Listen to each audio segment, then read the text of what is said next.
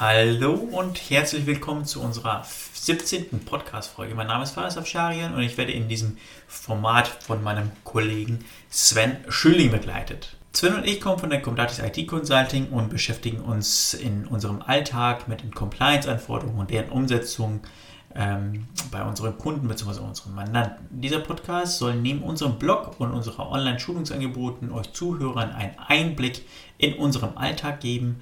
Heute befassen wir uns mit der Thematik Verschlüsselungsarten und zwar ganz allgemein.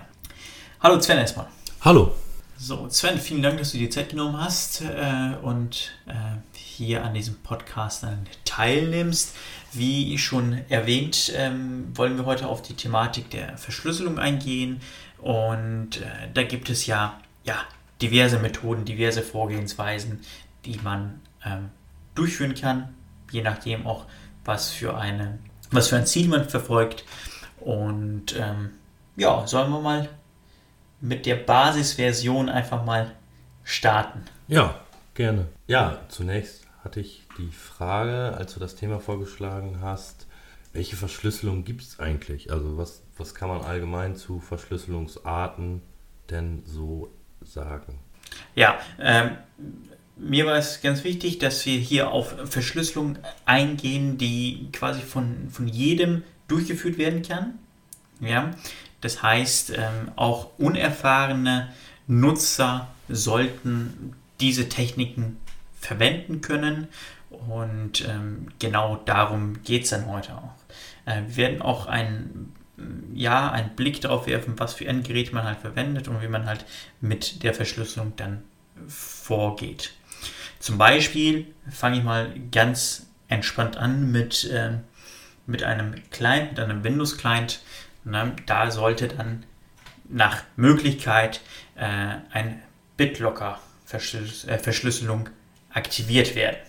Ja, äh, BitLocker, hm, vielleicht zum Verständnis, das ist äh, eine Festplattenverschlüsselung von Microsoft selbst. Und diese BitLocker-Funktionalität gibt es schon seit Windows Server 2008 ähm, und hat immer mehr an Beliebtheit gewonnen. Äh, bei unseren Audits, bei unseren IT-Audits ähm, fragen wir das immer eigentlich ab, ob die Festplatten der äh, Laptops verschlüsselt sind äh, und lassen uns dementsprechend auch einen Beleg darüber dann geben.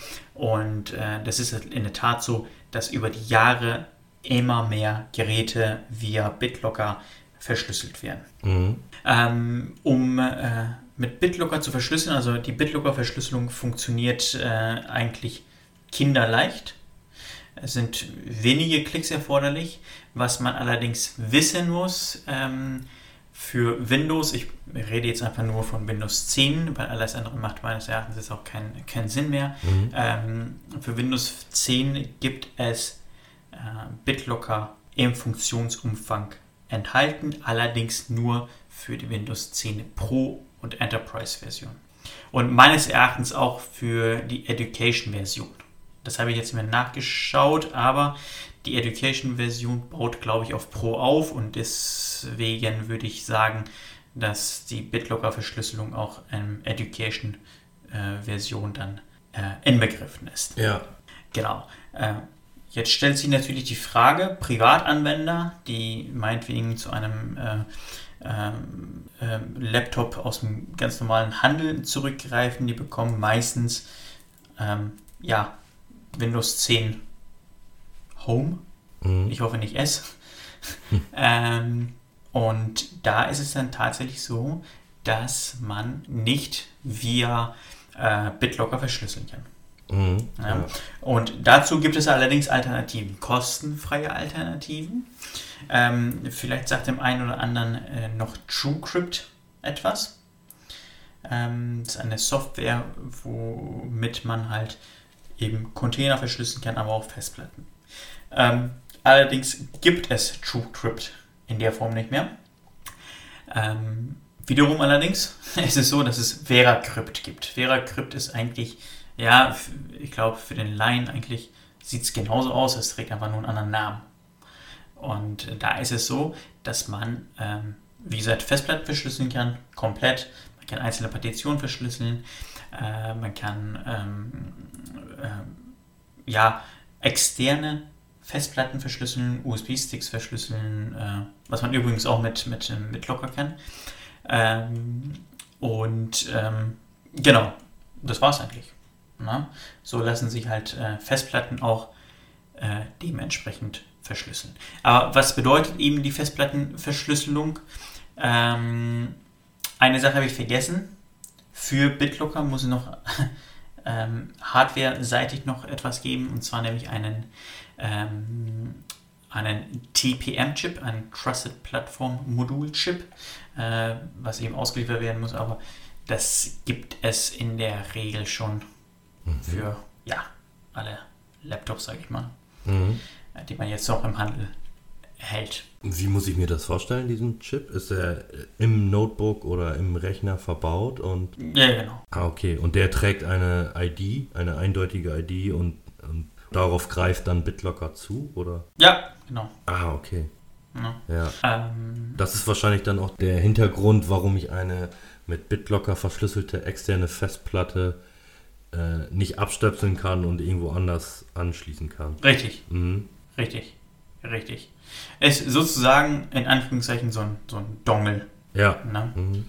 Ja, das ist es eigentlich, was ich zum Thema äh, Festplattenverschlüsselung sagen wollte. Ja.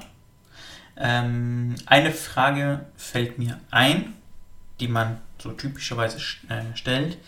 Was bringt mir eben diese Festplattenverschlüsselung? Mhm. Ist eine Frage, die man ganz einfach beantworten kann. Sagen wir mal, wir sind mit dem Laptop unterwegs, der Laptop wird geklaut. Ähm,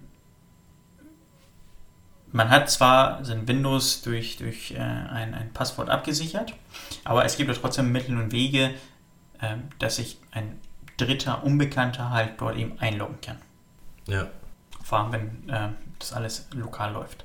Ähm, und da ist es so, dass ähm, auch wenn das nicht klappen würde, könnte man die Festplatte ausbauen oder äh, eben durch ein Live-System von Linux beispielsweise ähm, einfach mal das System starten und auf die Daten zugreifen. Ja. Aber in dem Falle könnte ich es eben nicht mehr. Das heißt, ich könnte natürlich trotzdem zugreifen, aber ich würde keine Daten so in der Form dann halt vorfinden, da die nicht entschlüsselt worden sind. Mhm. Genau. Das ist so eine ganz typische Frage, die dann immer kommt, äh, warum eine Festplattenverschlüsselung? Na? Ganz einfach Diebstahl. Ja. Genau. Man könnte die Festplatte ausbauen und woanders einbauen. Genau. Na? Wenn die nicht verschlüsselt ist, kann ich darauf zugreifen. Genau. Mhm. Ähm, ich hatte gerade noch eine andere Thematik genannt und zwar hatte ich ja gesagt, dass man diesen Windows-Passwort quasi umgehen kann. Mhm. Ähm, da ist es tatsächlich so, dass man, wenn man viele sensible Daten auf dem Rechner hat, ja, kann man eine BIOS-Verschlüsselung durchführen. Das heißt, ähm, bevor der Rechner hochfährt, muss man noch ein Passwort eingeben. Ah, okay. Mhm. Ähm, und das bietet dann nochmal eine ganz andere Sicherheit. Mhm. Da sollte man sich vielleicht noch Gedanken machen, ob das sinnig ist oder nicht. Das kann man auch recht einfach äh, einstellen. Man muss sich halt, ähm, ja, beim Hochfahren muss man halt in BIOS rein und da gibt es in der Regel, ich habe bei mir nachgeschaut, äh, eine Registerkarte Security. Und da kann man halt ein Passwort einstellen. Und jedes Mal, wenn der Rechner dann hochfährt, muss man erst ein Passwort eingeben, damit er weiter hochfährt und dann muss man sich bei Windows anmelden. Das heißt, rein theoretisch zwei Passwörter, die man sich dann ähm, merken muss, bis man dann halt überhaupt reinkommt. Mhm. Mhm. Genau.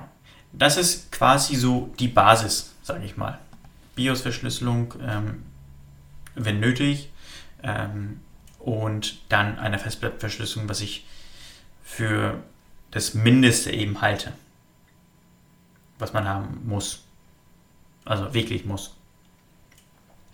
Ähm, Dann gibt es noch weitere Varianten, die ein Endnutzer wissen sollte. Und zwar, ähm, wie ist es mit Cloud-Diensten? Wie kann ich vielleicht einzelne Dateien wie Word, Excel, PDF so verschlüsseln, dass ähm, mein Gegenüber diese dann nur mit einem Passwort öffnen kann? Dass sonst keiner eben auf die Datei zugreifen kann. Mhm, ja. Ähm, könnten ja, ja relevante, geheime Informationen drinstecken, die sonst keiner zu Gesicht bekommen sollte. Genau, und das kann man via Passwörter. Ich äh, glaube, Zent, du hast dich ähm, ein bisschen damit beschäftigt, ähm, wie man äh, ja, PDFs verschlüsselt, Mhm. ne? wie man Word, Excel-Dateien etc. verschlüsselt. Zum Glück muss man sagen, passiert das mit eigenen Bordmitteln. Man braucht keine, keine extra Tools in dem Sinne. Ähm, man kann das einfach über die Software dann erledigen. Vielleicht kannst du da vielleicht zwei, drei äh, Sätze zu sagen. Mhm. Ja, gerne. Genau, also das ist definitiv möglich, äh, Office-Dokumente mit Bordmittel zu verschlüsseln. Das, das wird schon mitgeliefert. Ist ein paar Klicks mehr als nur Speichern zu klicken, ist allerdings aber sehr einfach und kann dann äh, hinterlegt werden. Bei der PDF-Verschlüsselung, da haben wir auch mal eine Anleitung aufgenommen, die müsste auch auf der Website zu finden sein. Kann dann auch sogar noch die Verschlüsselungsmethode, also die, die Bitzahl der Verschlüsselung ausgewählt werden und da dann eben der Hinweis, gerne dann die 256 Bit nehmen und jedes Mal, wenn dann diese Datei, die verschlüsselt ist, geöffnet werden soll, kommt eine Passwortabfrage. Mhm, genau. Also man kann sich das so vorstellen, ich ähm, erstelle jetzt ein Dokument für dich Mhm. und ähm, wir sprechen uns über Telefon halt ab, was für ein Passwort ich verwende. Ja, genau. Ja. Ja, ich sage Passwort 123 und ich würde dann ein Dokument fertigstellen und dir das Ganze per Mail zustellen oder wie auch immer. Und äh, das Dokument würde ich vorher verschlüsseln. Ja. Und wenn du es dann öffnest, ist es so, dass du erstmal nichts siehst, bis auf ein Fenster, wo du dein Passwort eingeben musst. Und sobald du eben Passwort 123 eingibst, kannst du eben die Inhalte sehen. Vorher nicht. Ne? Mhm. Ähm, übrigens ist es auch tatsächlich so, dass die Vorschau verschwindet. Was natürlich auch super wichtig ist. Ne? Man sollte ja die Vorschau nicht Genau, es sehen. gibt ja diese Dateivorschau und auch die Vorschau in den Icons und die äh, verschwindet dann. Genau, ganz genau. Also man kann jetzt nicht irgendwie erahnen, was da drin steckt. Ähm, ich weiß es zum Beispiel von der Telekom, die machen das. Ja, wenn man Zugangsdaten dort anfordert, ist es so, dass die dann ein, eine PDF schicken per Mail und die ist dann verschlüsselt. Das Passwort schicken die dann über ein zweites Medium, nämlich über die hinterleg, äh, hinterlegte äh, ähm, Mobilfunknummer. Dann erhält man eine SMS mit dem Passwort und kann dann dementsprechend die Datei öffnen. Ähm, natürlich super wichtig. Ja. Ne? Ähm, das kann man halt bei, bei vielen, vielen äh, Sachen dann tatsächlich auch so machen. Wie du gerade schon gesagt hast, äh, das geht auch bei PDF, bei Word, bei Excel. Ähm, überall, wo eine gewisse, gewisse Präsenz drin steckt, ähm, kann man die Datei halt eben mit den Bordmitteln verschlüsseln. Ja. Mm, Das ist eine ganz gute Methode, die sollte sich jeder meines Erachtens auch mal anschauen, um zu wissen, okay, dass es geht und wie einfach das geht. Wenn man das weiß, dann ist es tatsächlich so, dass man so mehr verwendet. Ja. Ja, wenn ich jetzt zu einem Laien hingehen würde und sagen würde, äh, bitte verschlüssele deine Word-Datei, bevor du mir diese schickst, ja, würde erstmal wahnsinnig viel an, an Aufgaben sehen, was auf ihm zukommt, aber im Endeffekt ist es ja wirklich 30 Sekunden mehr Aufwand. Genau. Dann haben wir noch ein Thema und da weiß ich auch, dass du dich damit beschäftigt hast. Ähm, und zwar ist es was ähnliches. Ja, dazu gibt es auch, glaube ich, ein Video auf unserer Impulsseite auf der Webseite. Und zwar die Containerverschlüsselung. Ja. So ein ZIP-Containerverschlüsselung. Ne? Äh, Wenn man jetzt einzelne Dateien verschlüsseln möchte, kann man das natürlich über die Bordmittel machen. Mhm. Aber ich sag mal, wenn wir dann ein ein Paket von Dateien dann bereitstellen, macht es ja wenig Sinn, alle Dateien dort in diesem Paket zu verschlüsseln. Genau. Man könnte auch den, quasi den Ordner in Anführungszeichen verschlüsseln. Ja. Und das kann man auch recht einfach machen. Ja. Nicht Genau. wahr? Es gibt ja viele ZIP-Anbieter, die kostenlos zur Verfügung stehen. Mhm. Die beiden gängigsten haben wir uns mal angeschaut und bei den beiden äh, ist das sehr einfach zu machen. Ist auch wieder sehr einstellbar. Also ich kann wählen, wie viel Bitanzahl, Verschlüsselung, welche äh, Verschlüsselungsmethode.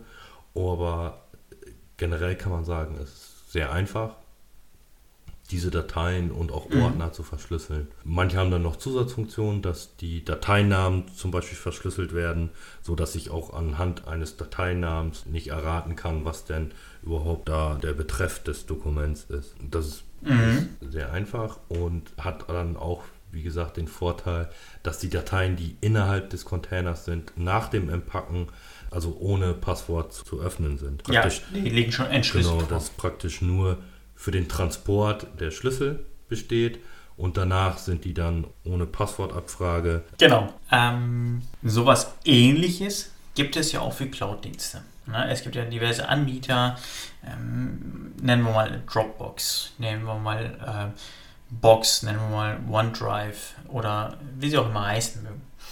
Google Drive und so weiter und so fort. Ähm, wie kann ich mir das vorstellen? Da- Das ist ja in der Tat so, dass es irgendein ferner Computer ist, ein entfernter Computer ist Mhm. auf dem dann Daten gelagert werden. Ja, in der Regel weiß ich auch nicht, welche Daten, äh, welche Daten schon, äh, aber wo sich die Daten befinden, weiß ich ja Genau. nicht. Ne? Die ganzen Anbieter bieten natürlich eine gewisse Sicherheit, ähm, womit, womit man halt arbeiten kann.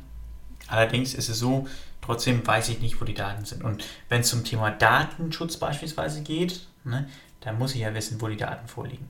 Genau, Richtig? ja. Da gibt es natürlich, ein, ich sag mal, ein Gefälle zwischen Free-Angeboten, also freien Angeboten, kostenlosen Angeboten für Privatnutzer bei diesen Cloud-Anbietern und bei Business-Angeboten, Business. Angeboten für Unternehmen, genau. Mhm. Bei den Angeboten für Unternehmen kann man in der Regel schon einsehen, wo die Daten sind und äh, dann gibt es ja auch AV-Verträge oder Standardvertragsklauseln und was es da alles gibt. Aber eben für Privatnutzer äh, gibt es das alles nicht und da ist natürlich der Datenschutz mal ein bisschen minimaler gestaltet als bei Angeboten für Unternehmen. Mhm. Mhm. Ähm, aber nichtsdestotrotz, wenn ich jetzt als Unternehmen Daten in eine Dropbox laden wollen würde, Ja, ja, es ist ja so, dass Dropbox mit Sitz in den USA, das wäre ja nicht datenschutzkonform, wenn mich jetzt nicht alles täuscht. Genau. es, es liegt Wenn natürlich personenbezogene Daten dort verarbeitet werden. Genau, ne? es kommt immer darauf an, was für Ja. eine Garantie der Übermittlung dahinter steht. Da gibt es ja auch schon einen Blogbeitrag von uns, eben das Urteil, dass das Privacy Shield zum Beispiel für ungültig erklärt wurde. Und wenn, äh, ich, ich weiß es nicht, aber wenn jetzt Dropbox auf Grundlage des Privacy Shields übermittelt, dann wäre das schon ein großes Problem. Mhm. Ähm, ich frage mal anders. Wenn ich meine Daten verschlüssele und die dann hochlade in eine Dropbox, dann kann ja quasi niemand darauf zugreifen. Genau, Die Daten sind ja verschlüsselt. Dann ist es wiederum zulässig. ja. Ja. Mhm. Es ist natürlich ein Mehraufwand. Wesentlicher Mehraufwand. Mhm. ne, was man da betreiben muss. Und da gibt es natürlich auch Software, ähm, die mir das Ganze erleichtern. Ne? Ähm, zum Beispiel äh, über eine Software, da erstellen wir, das ist gerade tatsächlich eine Arbeit bei uns, dass man da ein, ein Video erstellt, wie man da mit sicher Dateien in der Cloud, ähm, ja, in Anführungszeichen lagern kann, äh, die dann halt verschlüsselt sind. Da wird eigentlich nichts anderes gemacht, außer eben so eine verschlüsselte Box zu erstellen, wo sich die Daten dann drin befinden. Mhm.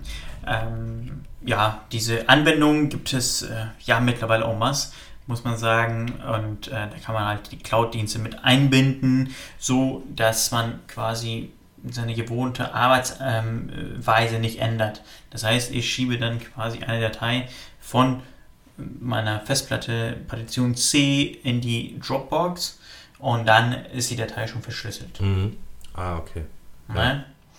Ähm, das ist auch möglich. Mhm. Ne? Also da gibt es Mittel und Wege. Ähm, es ist auch in der Tat so, dass die Software nicht immer kostenlos sind. Mhm. Ne? Ähm, und auch ähm, ja, ein bisschen Geld kosten, aber ich denke, für die Sicherheit ist es immer noch ein, ja, ein Mehrwert und ähm, dann doch vielleicht gar nicht so teuer. Äh, wir werden ähm, schon mal vielleicht als, als ähm, Teaser, ähm, wir werden halt noch ein Video aufnehmen, wie man als Beispiel Daten in, in OneDrive oder in Google Drive hochladen kann, die verschlüsselt sind. Ähm, da verwenden wir eine kostenfreie Version. Mhm. Ja, und bei der kostenfreien Version ist es dann tatsächlich so, dass ich dann auf dem Smartphone, auf dem Tablet ähm, dafür eine App brauche und die App kostet auch wiederum Geld. Ah, ach so, okay. Also auf dem, auf, dem, auf dem Laptop, auf dem Rechner kann ich es nutzen, aber dann vom mobilen Endgerät dann Ja. nicht. Ne? So ist es halt immer bei diesen Anwendungen. Ähm, da muss man halt gucken. Vielleicht ist man dann halt schneller, wenn man mit, mit äh, ZIP-Container arbeitet, aber Mhm. es bietet schon einen Mehrwert. Aber egal, wie wir es machen, wir benötigen Passwörter. Ja. Genau. Da kommt ähm, wieder die alte Diskussion auf, was sind gute Passwörter? Genau. Na, wie oft sollte ich Passwörter wechseln? Ähm, es wurde immer gesagt, Passwörter immer nach, was weiß ich, äh, drei Monaten wechseln, Mhm. nach sechs Wochen wechseln. Ähm, das hat allerdings irgendwann dazu geführt, dass keine komplexen Passwörter mehr von den Benutzern angegeben worden sind. Ja? Äh, oder dass man die Passwörter dann äh, auf dem Post-it-Zettel unter der Tastatur gefunden hat, auf dem, auf dem ähm, Tisch irgendwo gefunden hat oder, oder sonst wo. Im besten Falle vielleicht dann noch äh, direkt am Monitor. Äh, und ähm, das war dann in der Tat so, dass es halt überhaupt keine Sicherheit mehr gab. Ne? Ähm, jetzt ist man hingegangen und gesagt, es ist wesentlich besser, wenn man eine, ein Passwort verwenden, verwendet, welches eben komplex ist, welches lang ist, diese dann aber beibehält und nicht ständig wechselt. Mhm. So, weitere Informationen, die man dazu sagen sollte, man sollte mehrere Passwörter verwenden.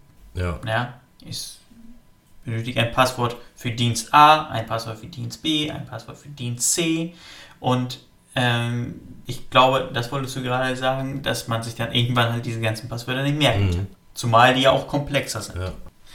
Ähm, was kann man machen? Da gibt es eigentlich zwei Methoden. Ähm, man kann Passwortmanager verwenden. Ja, die gibt es, die sind mittlerweile echt, echt gut, muss man sagen. Erleichtern die Arbeit wahnsinnig. Die generieren selbst Passwörter und äh, man muss sich die alle nicht mehr merken. Man hat sein, sein Masterpasswort und wenn man das eingibt, dann kann man sich in die jeweiligen Dienste dann halt eben einloggen. Man braucht nicht mal mehr einen Benutzernamen. Ähm, das funktioniert ganz gut. Ich habe jetzt äh, über die letzten Wochen mehrere getestet und äh, bin dann tatsächlich auch bei einem Dienst hängen geblieben. Ähm, aber das kostet natürlich auch Geld. Ähm, Variante Nummer zwei, ähm, man höre und staune, man sollte sich die Passwörter aufschreiben Hm.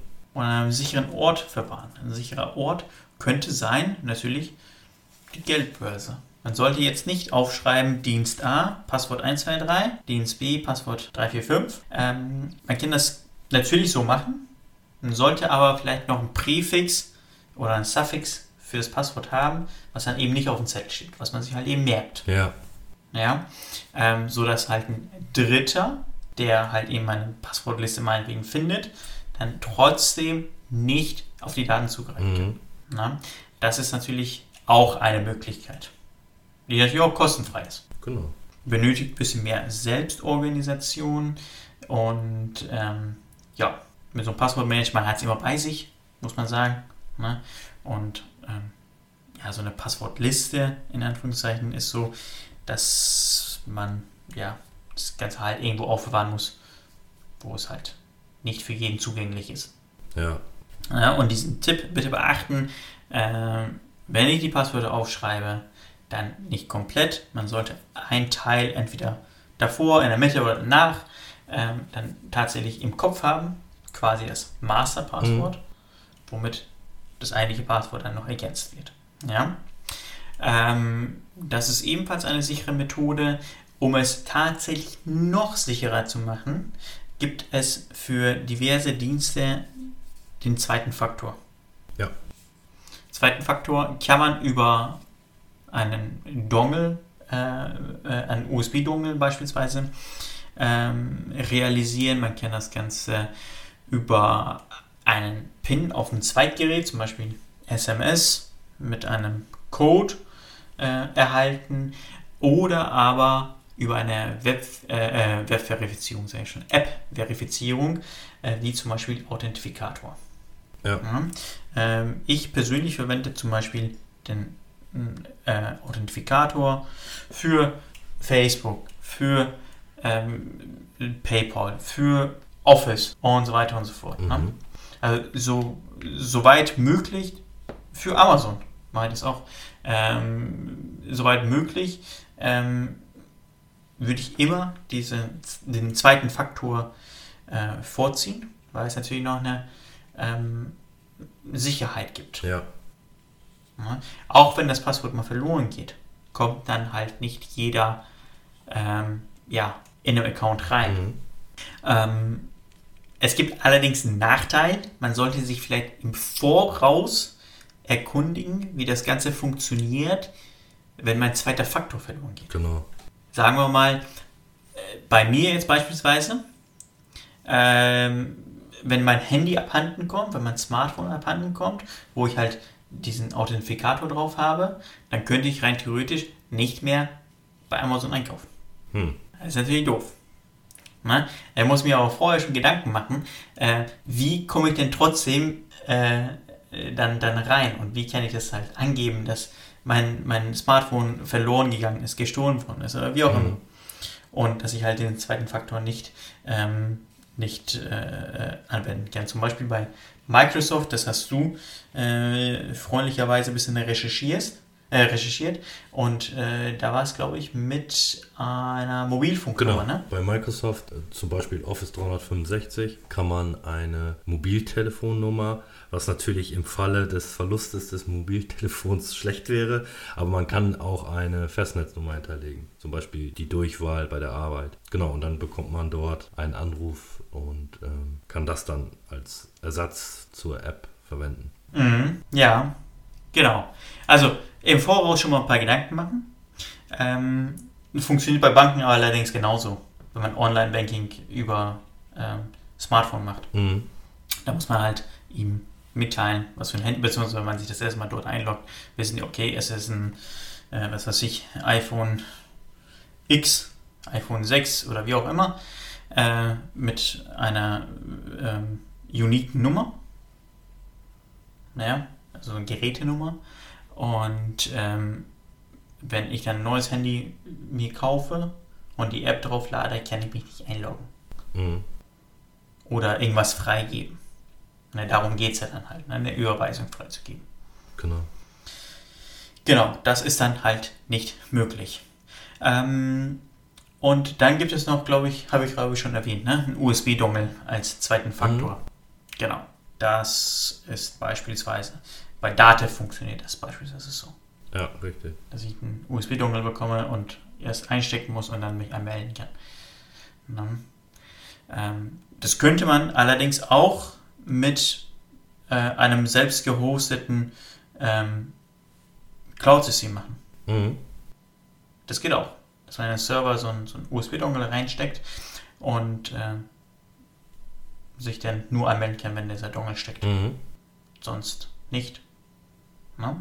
Das ist möglich. Es gibt auch ähm, so RFID-Chips, die man als USB quasi sich in den Rechner schieben kann und dann diese dann äh, via Handy beispielsweise freigibt. Ah, okay. Ne? Ja. Das gibt es auch. Also da gibt es äh, verschiedene Möglichkeiten. Man muss halt schauen, was ist für einen äh, sinniger und einfacher und sicherer. Genau. Ähm, Sven, haben wir noch ein Thema vergessen? Gucke auf meinen Zettel und ich sehe erstmal auf den ersten Blick nichts. Hast du denn noch was? Ja, ein Thema haben wir noch nicht so ganz angesprochen, können wir kurz am Rande ansprechen, würde ich jetzt mal sagen. Ähm, und zwar hatten wir ja Office 365 angesprochen. Da gibt es auch die Möglichkeit, einen vom Kunden gehosteten eigenen Kundenschlüssel zu äh, implementieren. Ach, ja, genau. Das heißt, die Daten, die Sie dann in der Cloud oder in einem SharePoint oder auch auf dem Exchange bei Office 365 haben, werden dann verschlüsselt. Das werden Sie ja sowieso. Allerdings der Schlüssel zum Entschlüsseln, den hat dann nur der Kunde in der Hand. Und so hat Microsoft dann keine Möglichkeit, auf die Daten zuzugreifen. Genau, mhm. das kann man zusätzlich nochmal implementieren. Das sind natürlich klar ein paar Schritte, die man da durchlaufen muss. Aber sollte sich jeder mal anschauen, ob das was für ihn ist. Mhm. Genau. Äh, zudem, ähm, wo du es gerade gesagt hast, ist mir noch eingefallen, dass ähm, wenn man die Dienste von Microsoft verwendet, OneDrive, SharePoint Online etc. pp., ähm, die äh, Festplatten dort auch mit BitLocker verschlüsselt sind. Ja, genau. Das sind die sowieso standardmäßig. Ja. Aber dies wäre mhm. jetzt nochmal so ein zusätzlicher Schritt. Mhm. Genau. Hast du noch was, was ich vergessen habe? Ja, ich glaube, dann haben wir eigentlich soweit alles besprochen. Ja, sehr schön. Und dann würde ich mich einfach mal bei dir bedanken wollen. Ja, Zeit, ich danke auch. Dass du die Zeit gefunden hast. Ähm, und dann hören wir uns in vier Wochen etwa wieder mit einer neuen Folge. Ja, genau. Super, Sven. Vielen lieben Dank. Ja, danke auch. Und bis dahin, den Zuhörern auch, danke fürs Zuhören und ja, macht es gut. Auf Wiederhören. Wiederhören.